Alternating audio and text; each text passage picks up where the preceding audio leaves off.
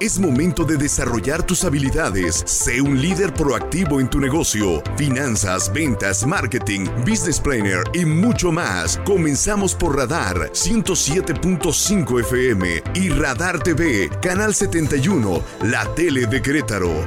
Radar Emprende.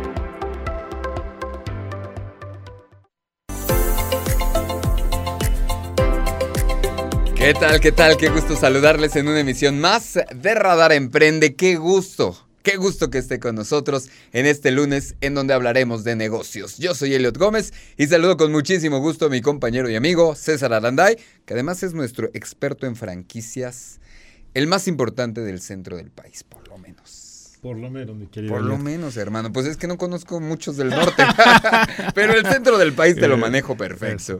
me da mucho gusto. Oye, pues qué gusto saludarles, queridos amigos, en este lunes 19, eh, este, un aniversario más del, del, temblor, del terremoto y qué barbaridad. Qué barbaridad, que nos vuelve a temblar. Imagínate nada más, qué posibilidades había de que, de que fuera a temblar. Creo que son .00075% de posibilidades de que volviera a temblar con esta magnitud el mismo día y casi a la misma hora. casi a la misma hora.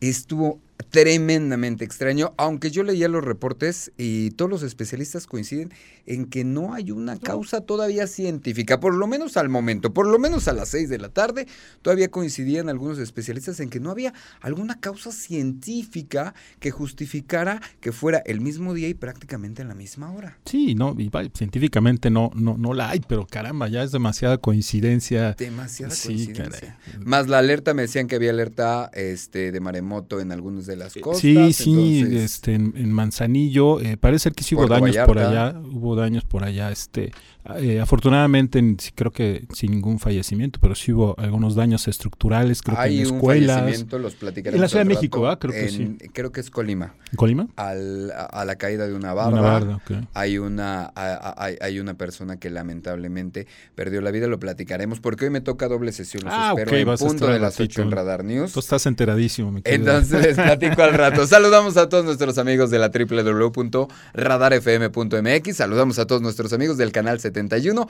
la tele de Querétaro, por supuesto. También a todos nuestros amigos que nos escuchan en la poderosísima frecuencia del 107.5. Y agradecemos, como siempre, a nuestro maravilloso equipo Ángel Sánchez en los controles técnicos de radar. Por supuesto, está el señor Casta, Castañón. Está en televisión David Castañón.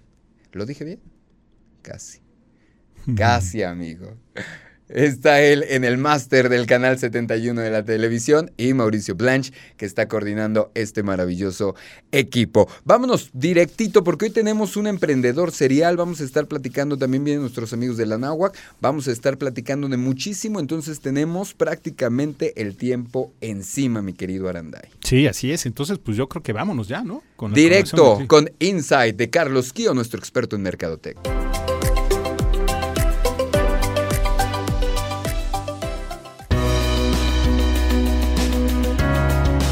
Muchísimas gracias a mi querido Carlos Kio, nuestro consultor en negocios y mercadotecnia, información puntual, información importante. Si usted no tomó nota, mañana en el podcast con todo gusto puede volver a escuchar esta cápsula. Y estamos aquí con nuestro querido Itamar Zárate Martínez, él es coordinador de la Facultad de Negocios Internacionales de la Universidad Anáhuac.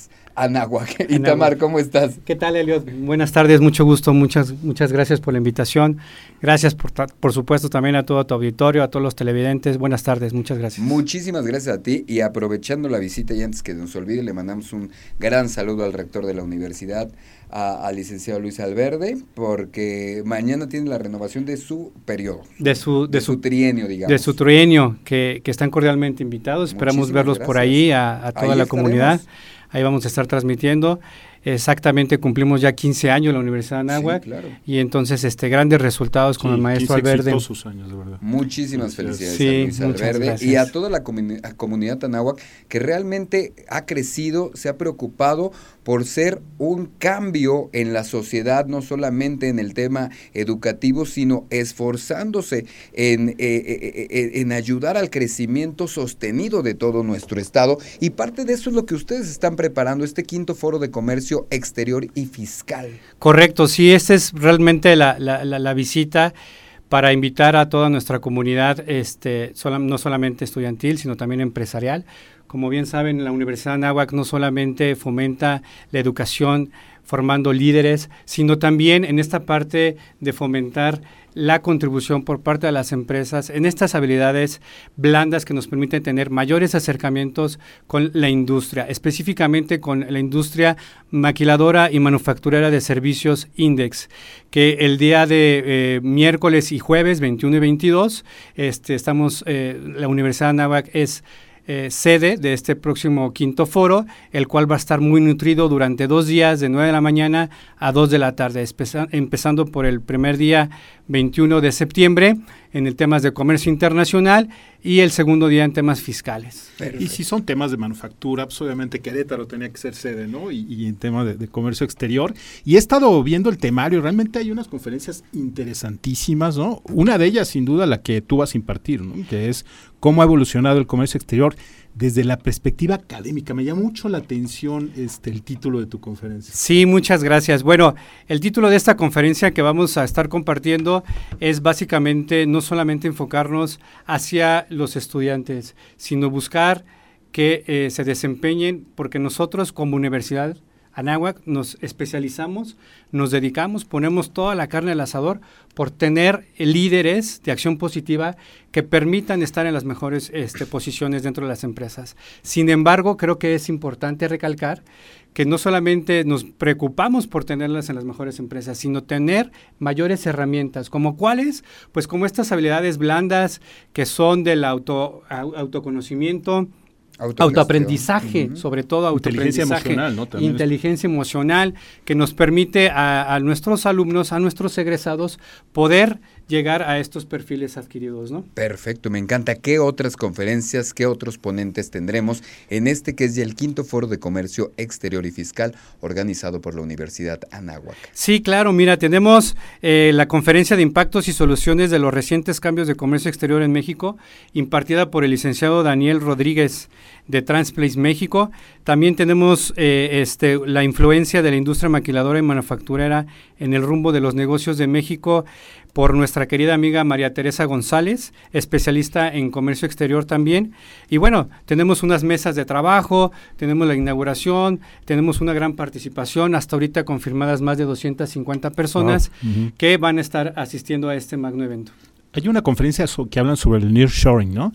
Este, que me llama mucho la atención. Me gustaría tu opinión acerca de, ese, de esa oportunidad o no que representa para México y qué tan sostenible es. Ok, bueno, pues para entender un poquito este, yo había escuchado ya anteriores mesas aquí donde se hablaba precisamente de este concepto y nos hablaban sobre el nearshoring, que es esta parte de tener ahora las empresas el abastecimiento cerca de sus de, sus, de sus fábricas, ¿no? Anteriormente era muy fácil, muy eh, eh, traer un producto, una pluma desde China, en dos días ya la tenías aquí y, podían funcionar bien las cadenas logísticas. En este sentido y con este nuevo concepto, se rompen con la pandemia y la pospandemia, se rompen estos esquemas que de cadena logística donde ya no es tan fácil traerlo no solamente no, no, es tan fácil traerlo, sino es más costoso esperar a que te llegue el material, esperar a que te llegue, el material, que mejor instalarte en las empresas aquí. Eh, empresas grandes de la industria automotriz, manufacturera, este, se han establecido aquí en México precisamente por este abastecimiento cercano a la empresa que permita tener tu inventario cerca de ti. ¿no? Y qué mejor que ser frontera de Estados Unidos, ¿no? Por supuesto, porque con estas nuevas reformas ante el TEMEC nos permite mejorar la exportación hacia estos países que, como ustedes saben, casi el 80-85% de la balanza comercial con Estados Unidos es con Estados Unidos. Entonces, esto nos permite tener mayor aprovechamiento, mayores beneficios y menores costos logísticos, que es lo más importante, Eliot. Mi querido maestro Itamar Zárate, ¿quién debe acudir a este quinto foro de comercio exterior y fiscal? Sí, bueno, este foro va dirigido evidentemente pues para empresarios que se dediquen a la industria de maquiladora y manufacturera de servicios, puestos directivos de gerentes, coordinadores, tanto del área de logística, tráfico, comercio internacional, almacén, y sobre todo específicamente eh, también del área fiscal, ¿no? Contabilidad y fiscal. Y estudiantes de comercio exterior. Por supuesto, tenemos ahí una nutrida este, eh, aceptación de nuestros estudiantes que van a estar participando. Y si a eso va un poquito regresando a tu pregunta, eh, ¿qué, qué, qué importancia tiene la academia hoy en día con el nearshoring, con las nuevas capacitaciones, con las nuevas certificaciones. Los invito a que asistan a este quinto foro de comercio exterior y fiscal que nos va a permitir adentrarlos más hacia este tema y que lo voy a estar platicando el próximo miércoles 21 a las 11.40, cómo es tan fundamental el papel de las nuevas generaciones. Mi querido maestro, ¿dónde nos registramos? ¿Cómo nos, cómo, no, cómo podemos obtener más información? Claro este que sí. Foro? Claro que sí. Bueno, la página eh, de internet es index. es indexcro.org.mx o al teléfono 442 210 1302. Repito, 442 210 1302. O en la página indexcro.mx. MX. Perfecto, pues ahí estaremos en este quinto foro de comercio exterior y fiscal. Maestro Itamar Zárate Martínez, coordinador de la Facultad de Negocios Internacionales. Muchísimas gracias por estar con nosotros y por esta gran invitación. No, gracias a ustedes por, por recibirnos y, te esperamos otro día para ver si hablamos más de, comercio exterior. Claro que sí. Estaría buenísimo. No, no, no, yo, estamos aquí, este, este, este, es su caso, lo, ponemos en la agenda. Que no se nos vaya sin una fecha. Claro que sí. Claro que sí, aquí estamos a sus órdenes. Hacemos la pausa y regresamos.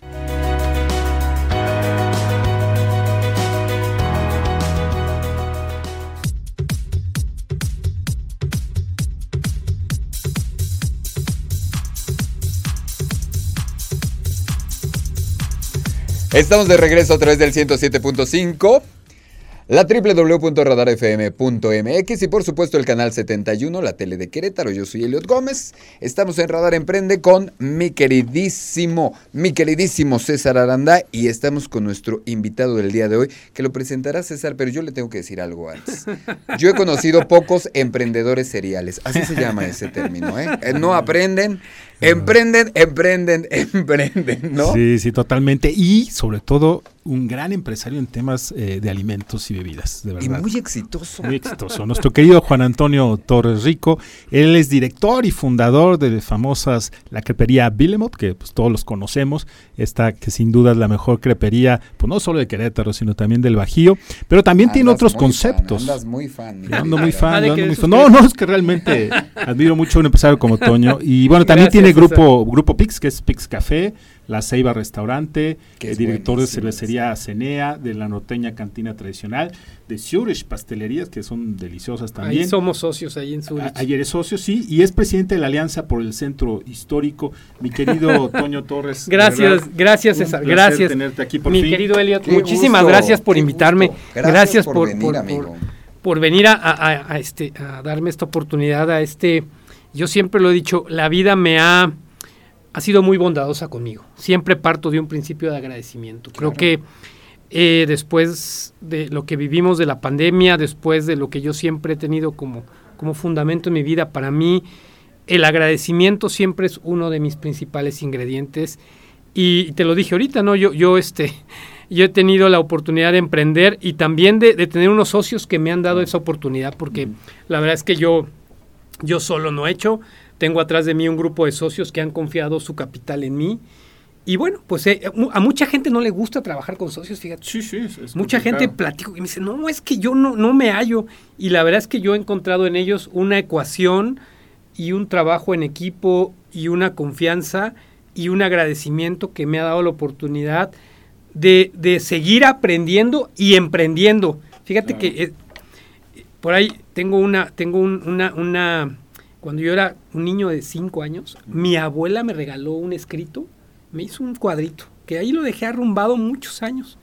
Y entre las palabras que me decía ella, me decía que, que en todas las empresas que yo aprendiera y emprendiera en mi vida, siempre luchara con, con, con honor y con amor. Entonces, cuando lo leí ya, yo tenía como treinta y tantos años cuando lo volví a leer. y me quedé frío. No del escrito, pero seguro lo habías Me quedé frío de lo que, de lo, de lo que decía mi abuela a un niño de cinco años. Entonces. El subconsciente. No lo aprendiste.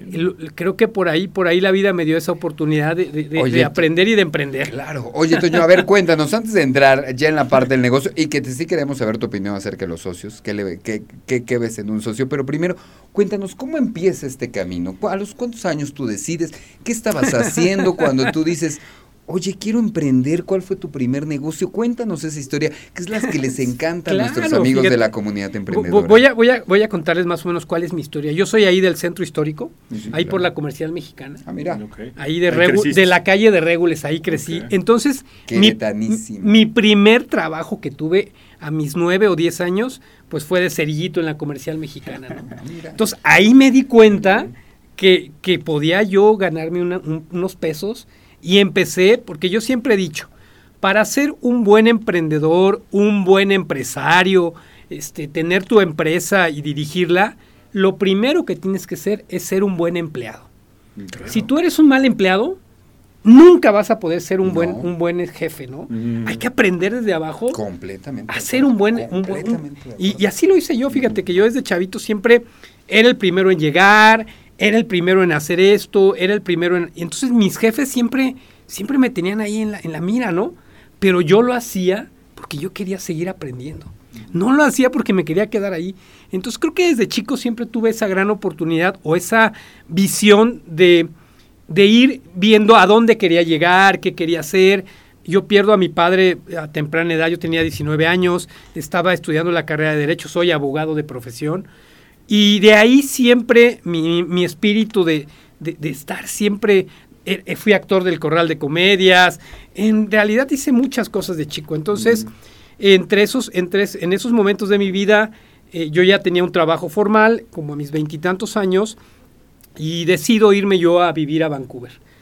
Me voy a Vancouver con la idea, uno, pues de aprender inglés, que yo no le había hecho durante la secundaria ni durante la prepa, y la verdad es que pues, en aquellos tiempos no era tan como hoy en día el inglés es, es un lenguaje que todo el mundo tenemos que hablar. ¿no? Para las escuelas no eran bilingües. No, no, todas. No todas, ¿no? Entonces me, voy a, me voy a Vancouver, pero también me voy con el espíritu de conocer un país donde la economía se mueve de diferente manera al tuyo.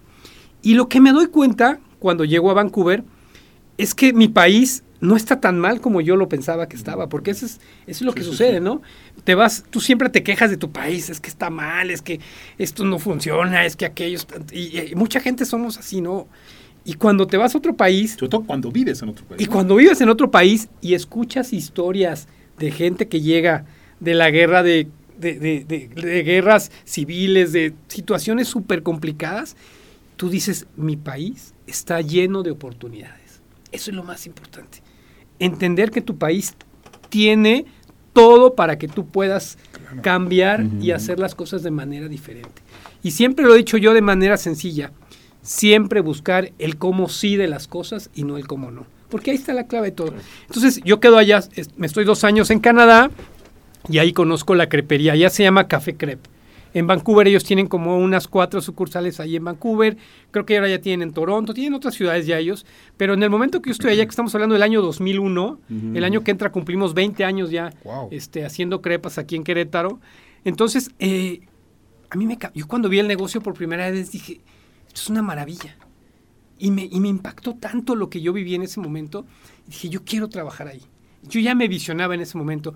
Por ahí tuve la oportunidad de trabajar con un amigo que entró ahí y, entro yo ahí de, pues allá se llama Bass Boy, que es lavar losas, y empiezo lavando platos.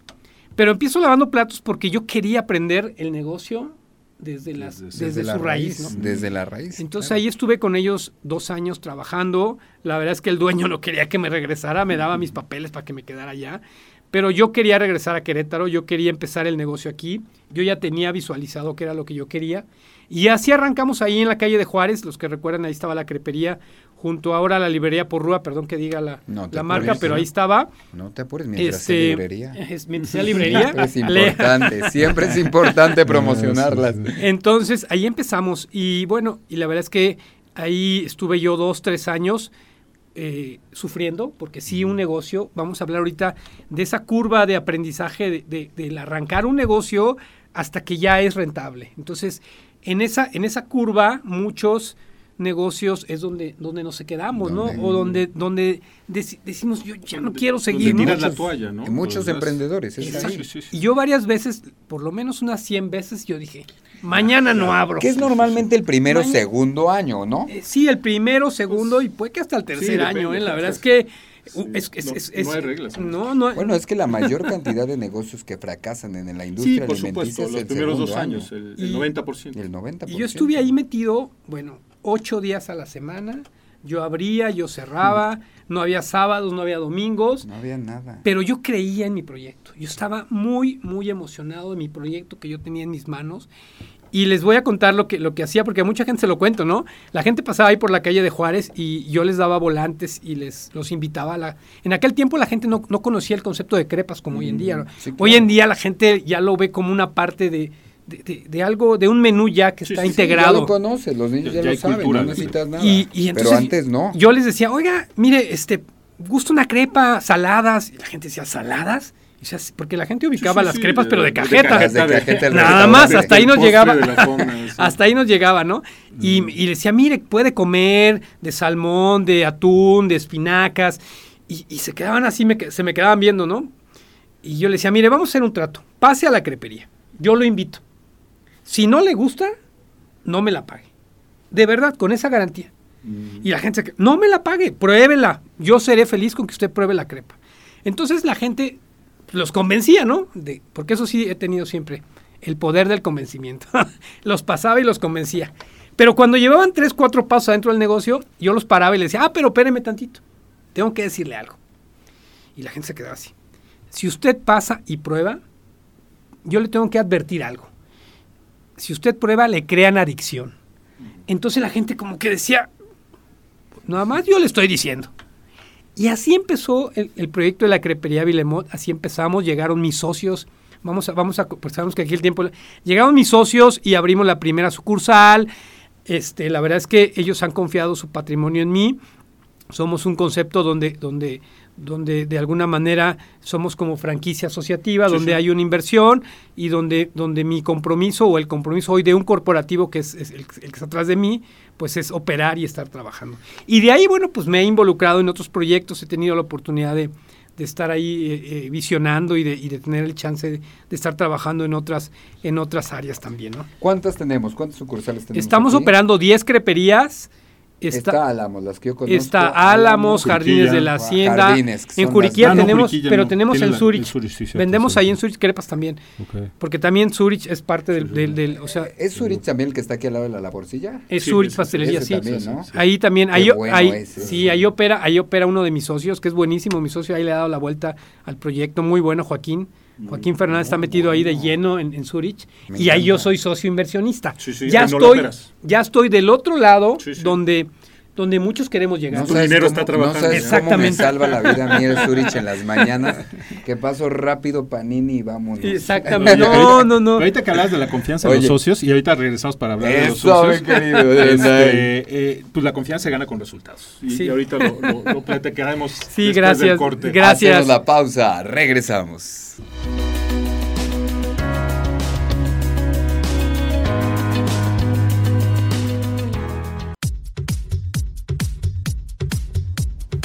Estamos de regreso a través del 107.5 en Radar Emprende, por supuesto, la www.radarfm.mx. Estamos también en vivo y en directo en el canal 71, la tele de Querétaro. Todos sus mensajes, todos sus comentarios, todos sus, eh, mensajes, todos sus audios al 442-592-1075.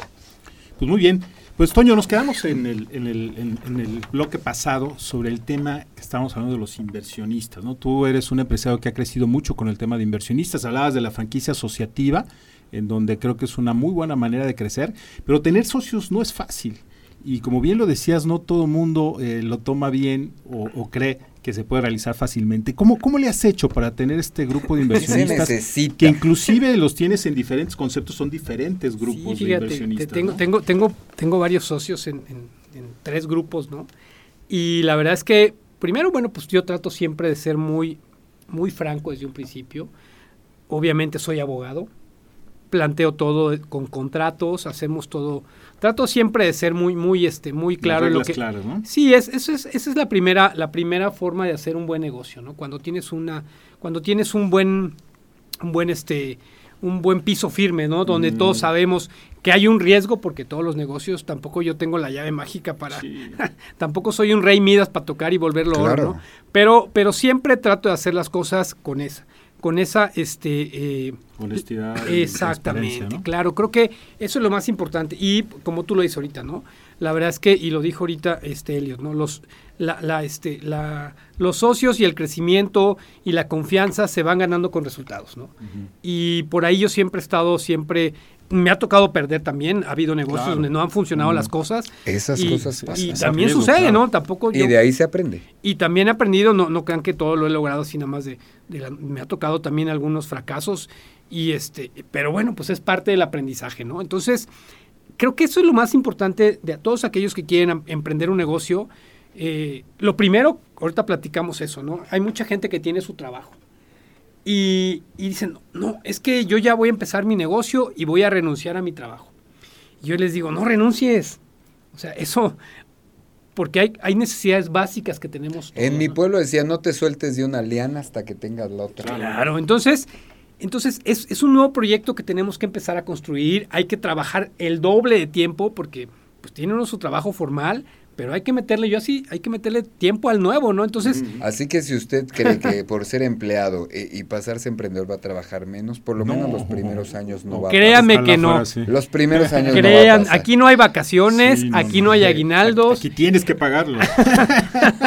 aquí no hay, aquí hay un fondo de Pero sí llegamos a ese punto. Ah, claro. es la idea, es la meta. Es la idea, es la, meta, la libertad financiera y la libertad de tiempo y el tiempo de calidad con, tu familia. Eso es lo más valioso, el tiempo. Ahorita tocaste un punto muy importante. Pero en una primera etapa es complicadísimo. Tú nos decías hace rato en tu primera, yo trabajaba ocho días de la semana y sí pasa. Así es, ¿no? Y no hay de qué tiempo extra y que pagan Más en Querétaro, voy, a hacer algo que me odien. Más en Querétaro que es tan difícil conseguir gente que te ayuden, empleados que te ayuden, y más en la industria alimentaria. Exactamente. Entonces, bueno, la verdad es que me he rodeado, también tengo un equipo de trabajo muy, muy, muy, este, que, se lo han jugado conmigo tengo gente que lleva conmigo trabajando más de 15 años, entonces la verdad es que ellos, ellos han, han creído en un proyecto, han creído en un liderazgo, han creído en un barco que lleva un rumbo y eso es muy importante. Aquellos que desean ser emprendedores, aquellos que deseamos estar al frente de un negocio, tenemos que transmitir eso a la gente que cree en nosotros. Aunque por dentro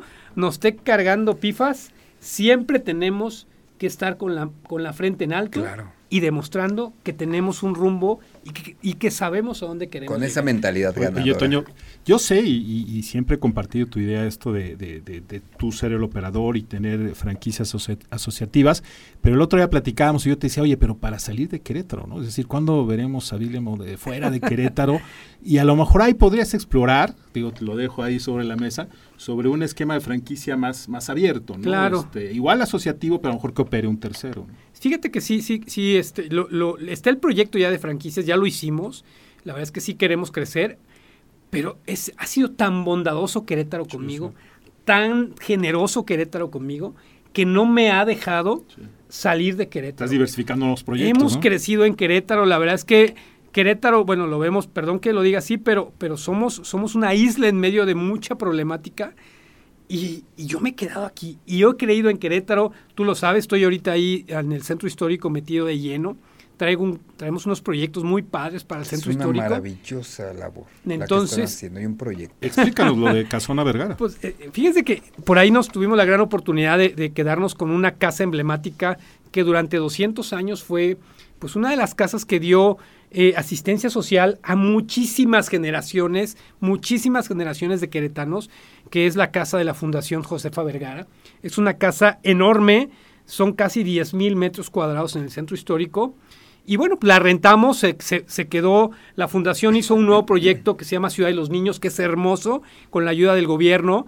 Por ahí trabajaron de la mano con la venta del Teatro de la República, porque era el Teatro de la República era de la Fundación Vergara, entonces, este y, y, rentamos la casa por un largo periodo y vamos vamos ahí con un gran proyecto cultural, gastronómico, con salón de, eventos, queremos entrar a, todo el concepto de, bodas de, romance, queremos hacerle la competencia a, las, a las ciudades que están pegadas. a San Miguel de Allende. bueno, a San Miguel de Allende. Queremos quedarnos el ¿Eh? dinero aquí. Pero no es por lo barato, no, hombre, porque aquí nosotros tenemos muchísimos sí, lugares hermosos. claro, entonces, y más ocupación hotelera, muchachos. Vénganse para acá. no, la verdad es que es una industria donde se genera dinero para muchas familias. El gobierno municipal trae un gran proyecto por ahí este, para las bodas de romance y bueno, pues queremos estar a la vanguardia nosotros ahí también en el centro histórico. Y bueno, ya está listo el salón, ya estamos ahí inaugurando el salón de eventos. Nos falta la parte gastronómica que saldremos a principios del año, pero viene un proyecto que se llama así, Casona Vergara, antiguo convento de Santo Domingo, porque somos, la casa viene con una historia de 400 años, donde, donde fue primero el convento de los de, de, de, Santo Domingo y, y, ahí, ahí empezó, hay una historia muy, muy padre dentro de la casa. Entonces la estamos, la casa se, se le invirtió casi 120 millones de pesos para, para poderla restaurar, regresarle muchísimo de lo que tiene la casa este, en sus orígenes. Así que vamos a tener para el centro histórico un espacio en el cual yo me siento privilegiado y me siento muy afortunado de poder contar con, con, este, con este proyecto y al final, pues lo vuelvo a repetir, que mis socios creyeron en mí y en una casa que estaba, pues, perdón que lo diga así, muy dañada, logramos que, que sacaran sus pesos y los pusieran en la mesa. Esa es la primera parte. Y lo segundo, bueno, pues captaremos recurso porque lo que generan los proyectos que tengo la oportunidad de capitanear es dinero que se queda en la ciudad, es dinero que no se va de aquí, es dinero que se mete al revolvente, porque al final ahorita hablamos, al final el Toño Crepas, que así me dicen, no se va a llevar nada. Eso se los digo ahorita.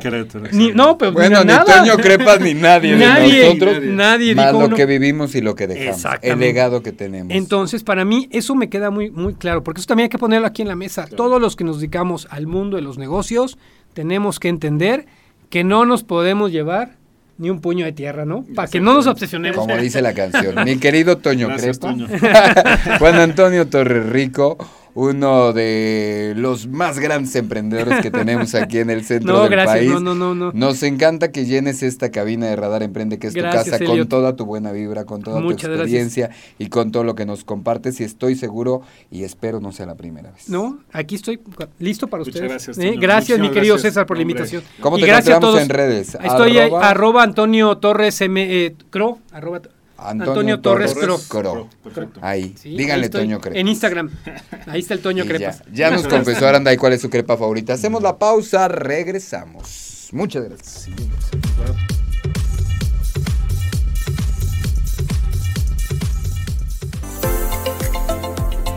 Estamos de regreso a través del 107.5, a través de Radar, a través de la www.radarfm.mx y a través del canal 71, la tele de Querétaro. Estamos el día de hoy, como todos estos lunes nos han estado acompañando, nuestros orgullos queretanos. Muchos de ellos, como nuestro invitado de hoy, él en particular, finalista del programa Estamos contigo, impulsándote para emprender juntos de la Secretaría de la Juventud, que dicho sea de paso está haciendo una gran chamba en este nuestro Querétaro. Está con nosotros Diego Padilla Orduño, eh, él es eh, director, CEO de Es es 62 Design. ¿Cómo estás, Diego? Qué gusto saludarte. Muy bien, muchas gracias. Pégate un poquito más al micrófono, mi Diego. Ok, para que te podamos pues, escuchar. Pues, platícanos, Diego, ¿de qué, ¿de qué va tu empresa? ¿Qué es lo que hacen? Hacen eh, todo lo que es diseño aeroespacial, pero coméntanos un poquito más. Bueno, es de grado aeroespacial, pero hacen todo el diseño que el cliente les pida, ¿no? Claro, o sea, nosotros hacemos desde lo que es aeronáutica hasta lo más sencillito. Puedes pedirnos un NFT, una ilustración, modelado de rines mecánico, ya lo que es diseño de estructuras para aviones, piezas, modelado, CAD, que es el CAD, y lo que es CAM para la programación de la CNC. A tus 26 años, si no me dejan decir groserías, ¿cómo diablos se te ocurrió hacer esto y hacerlo tan en grande? ¿Cómo llegaste? ¿Cómo llegaste a ese grado? Yo no sabía. A mí me dices pues, no sé, I don't know. Pues, ¿qué le puedo decir? No me hables de Un día estaba eh, muy triste porque los proyectos no se daban. Dije, ok, vamos a pegarlo ya a todo el tope, lo que se pueda dar en los proyectos. Dije, se tiene el conocimiento, la habilidad, hay que hacerlo. Hicimos el logo, se realizó todo lo que es diseño y lanzamos ya lo que es el proyecto. Pero tú estudiaste, ¿qué, estudiaste? Manufactura aeronáutica estudié. Manufactura eh, aeronáutica. ya tengo conocimientos en diseño. Desde ilustraciones, mecánicos, a lo que se le puede imaginar. Nos platicabas fuera del aire que, hacías grafitis, ¿no? En algún momento de tu vida. Sí, empecé haciendo graffiti. estuve en varias campañas y en varios proyectos, también de gobierno. Eh, tenía yo como 17 años. Wow. Oye, pero eso es enfocar el talento, ¿no? O sea, ¿cómo enfocaste tu talento natural a, un negocio este, a este nivel, ¿no? Claro, sí. Eh, me di cuenta que yo tenía todas las habilidades y skills. Bueno, las skills. eh, sí, eh, muchas personas me lo habían dicho. Tú tienes muchas habilidades, mucho talento, no lo desperdicies. E inclusamente también en la, en la aeronáutica.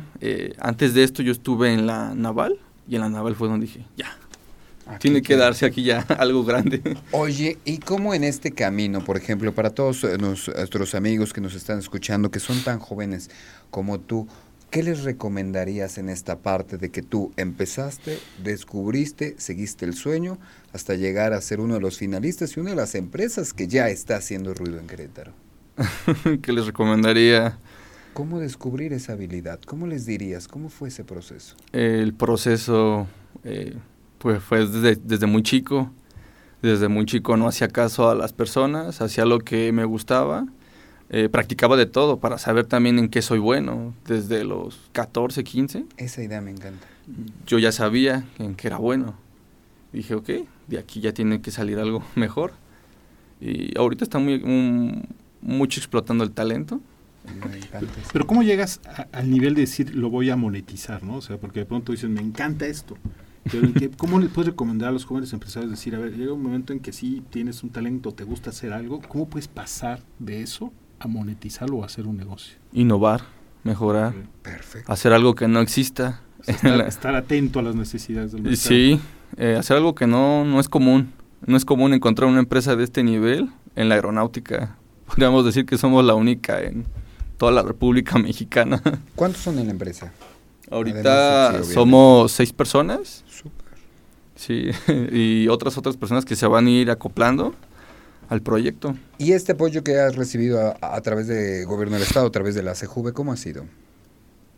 Eh, de CJV, pues con algunos talleres. Súper bien. La preparación es fundamental. Sí, es fundamental. Eh, antes de, de, esto yo había estado en CJV, también en otros talleres igual preparándome ya más a detalle. Perfecto. ¿Pues ya ha entrado capital, entró inversionistas a tu empresa? No, en, en, este momento es donde Pero ya están aprovecha los micrófonos, aprovecha los micrófonos. No, sí. No veníamos preparados, pero les anunciamos que hay una ronda de capital. No, claro que sí. Ya nos están llegando ofertas de algunas instituciones y empresas que están interesadas en apoyar el proyecto. Es cierto, no queremos tener el, proyecto endeudado. Claro. Es algo... No, pero puede ser de manera controlada y... Pues sí.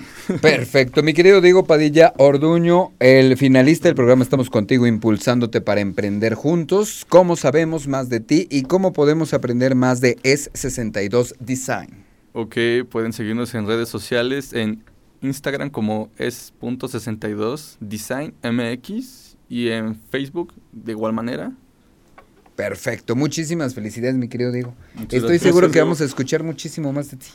Y muchísimas gracias a nuestros amigos de la Secretaría de la Juventud por siempre acercarnos estas maravillosas historias cuyo principal objetivo es que todos nuestros jóvenes queretanos se contagien de este espíritu emprendedor, que vean que lo pueden hacer, que vean que pueden desarrollar sus eh, actividades, sus, sus skills, sus habilidades y que además vean que hay alguien que los está apoyando para que precisamente las desarrollen. Entonces, muchísimas gracias a nuestros amigos de la CJV. Mi querido César Aranday, se nos acabó el tiempo, César. Fue rápido, pero qué gusto y nos vemos aquí el próximo lunes seguramente con muchas entrevistas interesantes. Muchísimas gracias César Aranday. Yo los espero en la tercera emisión de Radar News en sustitución de Dianita González.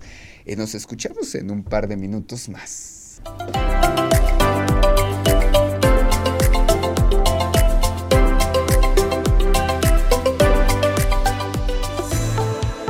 Ahora tienes las herramientas para impulsar tu proyecto empresarial. Te esperamos en nuestra próxima emisión por Radar 107.5 y Radar TV, Canal 71, la tele de Querétaro. Radar Emprende, el mundo de los negocios en un solo espacio.